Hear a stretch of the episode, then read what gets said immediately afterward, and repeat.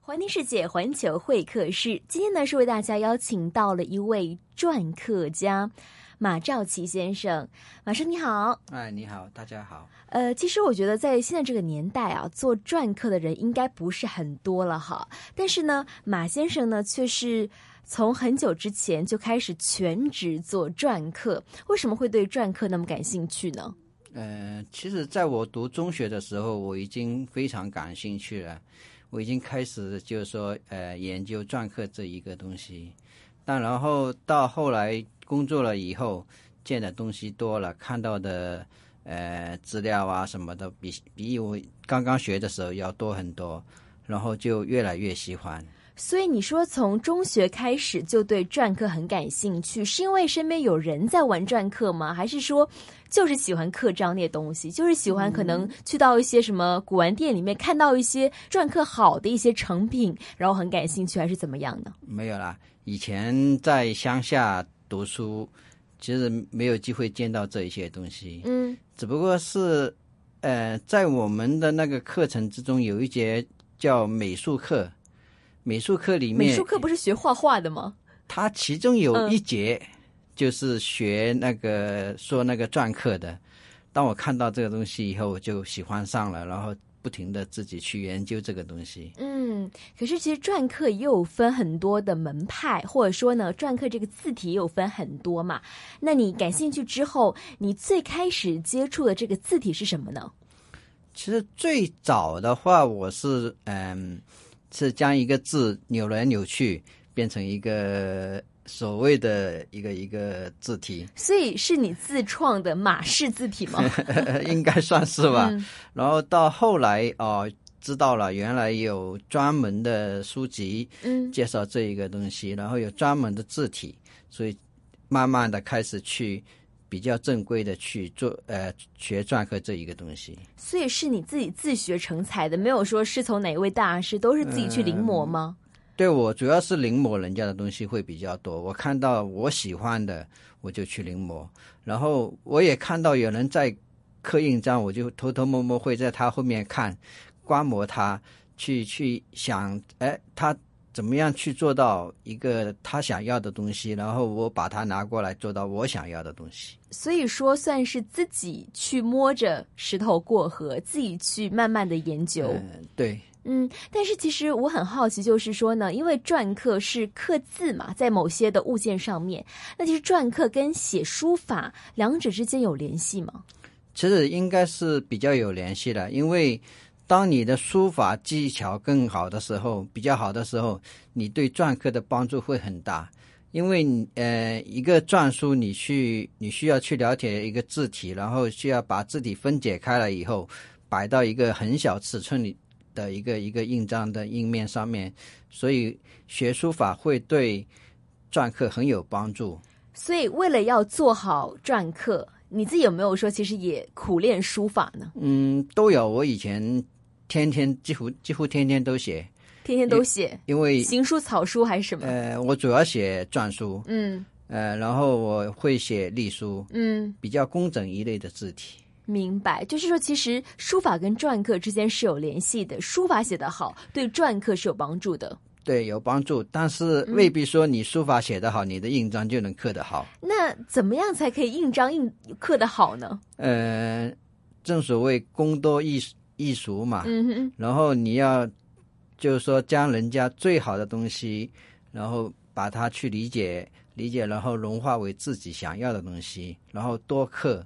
刻的多以后，就是说知道自己会出现出现的问题会去改正，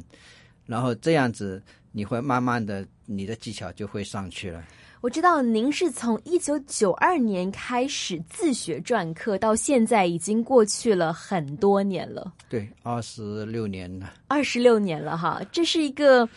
不短的光阴啊！你说，呃，假设我们人可以活一百岁的话，已经过去了四分之一，那所以说你的这个篆刻的技术，还有这些功夫，也都是慢慢的在进步了，也在精益求精了。到后来，其实你的篆刻有没有说去跟随哪个宗派呢？呃，我其实如果把把它归为一个派别的话，我大概算是浙派这一块，嗯因为我刻的是比较工整的这一路。嗯因为呃，在这派的风格里面，呃，我们会用比较传统的篆书，比较工整的一个风格来做篆刻这一个东西。这是不是跟您生于宁波有关系呢？对对对对有点寻乡、思念家乡的感觉。对对对，其实也也是有点关系，但是我比较喜欢，呃，比较工整的一种风格。嗯，其实说呃篆刻很多时候是在一些印章上面印嘛，但是我发现其实你会挑战自己，也去挑战一些新的载体、新的物件，开始在不同的物件上面雕刻哈，都尝试在哪些物件上面雕刻呢？哇，这样很想多起是不来是？是，其实真的太多了。太多了，我们说我们说一些有创意的，跟听众分享一下。嗯，比如说，我曾经有一个朋友，一个花瓶烂了，摔摔破呃摔破了，嗯，陶瓷然的后，陶瓷的，嗯然后他就找我把那个瓶口切切平了，然后我就在切平了这个瓶口以后，剩下来的那个碎瓷片，哎，我觉得这个刻一个印章非常的不错。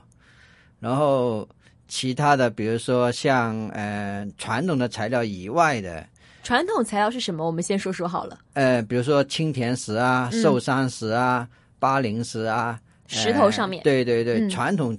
比较软的石头，嗯，就专门拿来做篆刻印章的石头。然后另外的就是说，比如说呃玉石啊、翡翠、玛瑙这一块啊，呃，这这些比较名贵的什么玉石啊、玛瑙之类的，会雕刻起来应该要特别小心翼翼吧？嗯，对你失败了会比较辛苦一点了，要磨平它， 因为它相对来说是比较硬，嗯然后你要去磨得很平的话，你要花很多时间功夫去磨平它，所以在做的时候，其实我也经常犯错，呃，而且往往是。比较感觉良好的时候，最容易犯错。感觉良好的时候怎么犯错呢？嗯，其实我有时候嗯在写印稿的时候，我就写得很开心，很爽快。写完以后就刷刷刷就刻了，刻完以后，哎，原来那个字是错了。哦，字写错了。呃 对，呃，写印稿是怎么样做呢？因为我们是外行人呢，不知道说其实一件、嗯呃雕刻作品从一开始的就是打稿阶段到最后的阶段是怎么样演变的。其实正常的有有几种方法，其中一种的话就是说，你把它先写到一张比较薄的纸上面，嗯然后把它呃就反转来盖在印章上面，然后把它就我们叫水印法，这是一个。然后我是是用什么样的笔写呢？呃用毛笔，毛笔。对，用 OK 用墨来写。嗯然后我们的话，我现在比较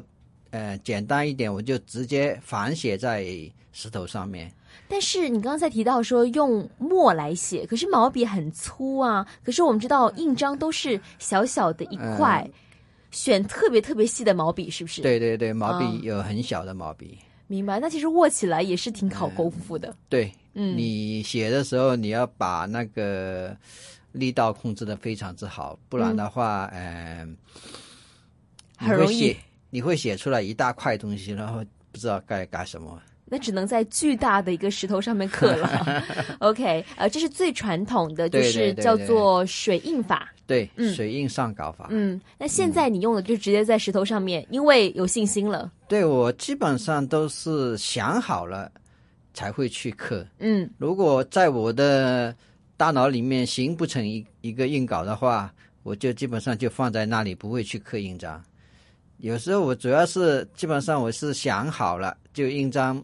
的稿在我的脑子里面了，而且把刻的那个过程之中会发生的一些事情也通通的想了一遍，我才哦会去做、做一个印章。所以现在你不仅仅是一个篆刻家，还是个导演，要想想过程后面可能会发生什么样的事情。对我导演印章， 导演印章的确是哈、其实呢，刚才我们听到马先生介绍他跟篆刻的一些故事，就应该可以想象到，其实他真的很热爱这样一份的艺术哈、呃，其中呢，你曾经呢就是开办了一个个人的这个篆刻展，叫做“相思留香”，然后很特别是呢，你是在香水瓶子上面去刻哈、对这个是为什么呢？应该也是一次很大胆的创新了。嗯，对，因为那一个的话，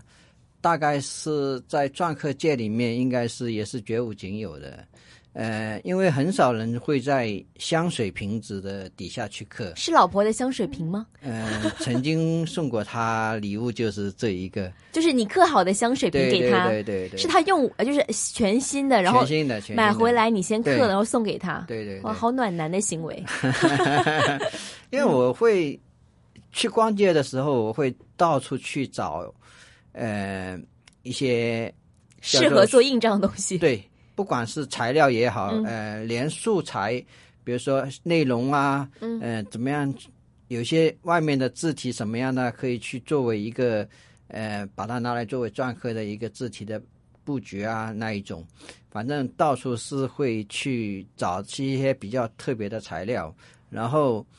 有很多材料，我就会平时会想一些内容，就是说，呃，这一系列的材料我该做什么样一个作品？嗯，我会计划这一件事情。又做导演了。呃，对，我会导演印章。嗯，我们说回来这个相思留香的这样一个篆刻展吧，你选在了香水瓶上面篆刻，那选用了这个香水瓶，它的这个质地都是玻璃吗？还是什么？对对对，都是玻璃。但是会有考究吗？因为其实玻璃也有分很多的，嗯比方厚一点、薄一点呐、啊比方说可能就是各方各面可能都会不一样。你是怎么样挑选这个香水瓶的呢？我会在挑选的时候选那个底比较厚的，底比较厚的，对，因为我会磨平底去刻一个印章。嗯，呃，然后我太太有经常说：“哎，今天很香哦。”那应该是把香水瓶底给刻穿了， 哇，他不会怀疑你去做了什么其他的事情、 没啊，有？还好因为你是篆刻香水瓶。对对对，但是你会不会特别去因为香水的这个味道，然后去篆刻呢？因为呃，这个篆刻展的名字叫做“相思留香”，我觉得可能是跟气味是有关系的，而且人的感官是很一个一个很敏感的东西，就是你可能闻到一个味道的时候，你的脑海当中会有一幅画面，可能会有一个字，可能会有一个人的身影，会不会因为香水的味道，然后去选择去刻不同的字呢？都有一嗯点关系。呃，首先我会选择香水的那个外形跟那个底的形状，嗯然后我会根据里面的香水的大概的味道去挑一句比较适合的一个内容。啊，好去了搞篆，刻好奇了哈，就是我们现在说到了篆刻的这个文字的含义跟这个香水的这个味道哈，呃，当中可不可以跟大家举例说一说，有哪一款香水是什么味道，然后你刻了什么样的字上去，还记得吗？嗯，哇，这个那我们就不问这么难的，我们就问你送给妻子的是什么好了。呃，我送给我太太的嗯那个香水，那支印章叫《醉相思》。醉相思对是陶醉的醉，啊呃没有最呃大最大最小的啊，那个、最好的醉，对，就是你很想念呃他的时候，就是说有一个诗叫“此物最相思”嘛，嗯，然后其实它其实虽然只刻了三个字，但是表达意思就是五个字，它是叫“此物最相思”，所以用一瓶香水来刻这样子。代表你的思念。呃，而且它好像可以穿一个绳子挂起来，当那项应链挂起来那应该这是样你子送给他那香水瓶是很小一个，对不对？对对对对对。那就很考技术了，大概有一个硬币那么大嘛，两个硬币。没有没有没有，大概的尺寸一个硬币左右了。天呐，好难哦！我觉得好精细的活，呃，差不多还是比较，嗯，看课什么内容了。基本上这些问题倒是难不到我。就是大小不是问题。。对对对，课什么也难不到所以我。后来太太有戴吗？有有挂在脖子上吗？呃，有时候有的啊。啊，很暖、很温暖的一个画面。其实今天妻子有来到我们的这个直播室啊，提到了这样的一款香水，还有这样一款就是您爱的礼物的时候呢，呃，太太的呃嘴角呢是有微微上扬的。好了，我们不讲这个香水的问题，我们讲到 OK 另外一个展览，也是一个很特别的，也是因为在这一次的展览当中，我认识了马兆奇先生，就是在今年的这个水墨一博当中，你有一个名为《一辈子马兆奇诗经与水晶杯》的篆刻哈，呃，当中呢其实有很多很多诗经当中的诗句，然后因为我是学文科的嘛，然后又对古诗词比较感兴趣，所以当时我就。很好奇，然后就问了马先生一些问题。呃，想问问了哈，为什么会办一个跟《诗经》有关系的这个篆刻展呢？嗯，其实做这一件作品其实也是比较突然，因为原来计划不是这一件，但有一天我去逛街的时候看到了这一套杯子，呃，然后想这套杯子我应该刻一个什么东西。看到了怎么样的杯子？跟大家介绍一下。呃，我看到了六个杯子，就那个日本的清酒杯，嗯，然后每一个形状、每一个款式都不一样，我觉得很喜欢。然后我就想着这个杯子我应该可以做一套非人常家有看到清酒杯都想着我要喝什么酒，你看到香水瓶想着篆刻，看到清酒杯也想着篆刻，真的是很热爱。呃，基本上我看到很多东西我都会想着篆刻。所以在我们直播间当中，你看到有 panel，你不会想着要篆刻吧？好了，这题外话了哈。我们说回这个《诗经》当中的，因为杯子很特别，所以买下了杯子，后面就在想要刻什么内容了。这个过程是怎么样的呢？呃，然后买回杯子以后，我在想一个问题该刻什么，然后突然有一天想到，我叫它一辈子，然后我就开始就是说去设计导演这个内容，嗯，然后我再突然想到《诗经》比较适合这一个，然后从一个刚刚开始认识一个人，然后到一路去追求他，到两个人相爱在一起，爱得轰轰烈烈这样子，作为一个呃故事 Ending 故事的线，嗯，故事的一个题材，然后就开始在《诗经》里面寻找合适的句子来刻这一套作品。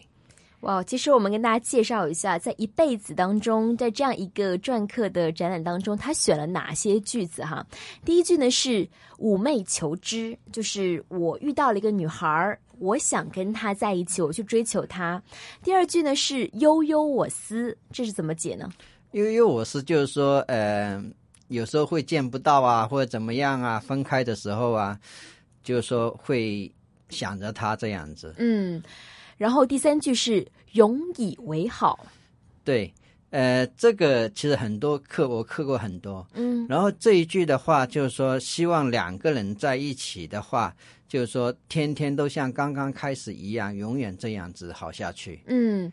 寻有情兮呢？然后“荀”字就很，呃，在中国文化里面就很有意思，它是一个诚诚然的意思，诚实的诚，然后的然，诚然，对，嗯就是说很有诚意的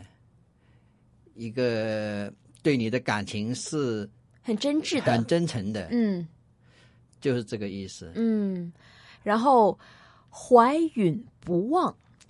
这一个就是说我对你，既然我喜欢上你，我就会对你念念不忘。所以最后就是如火烈烈了，对就是永远轰烈下去这样对子。对对，希望如此这样子。明白了，呃，啊其实从今天的访问当中，我们可以感受到马兆吉先生是一位很热爱篆刻的人，同时呢，也是一位心思非常细腻的男生。然后在现在这个年代，还会对《诗经》对这些中国古代的一些的文学的巨作那么感兴趣，我觉得其实可以给后人一些启发，就是你喜欢一件事情就要坚持去做，还有就是对，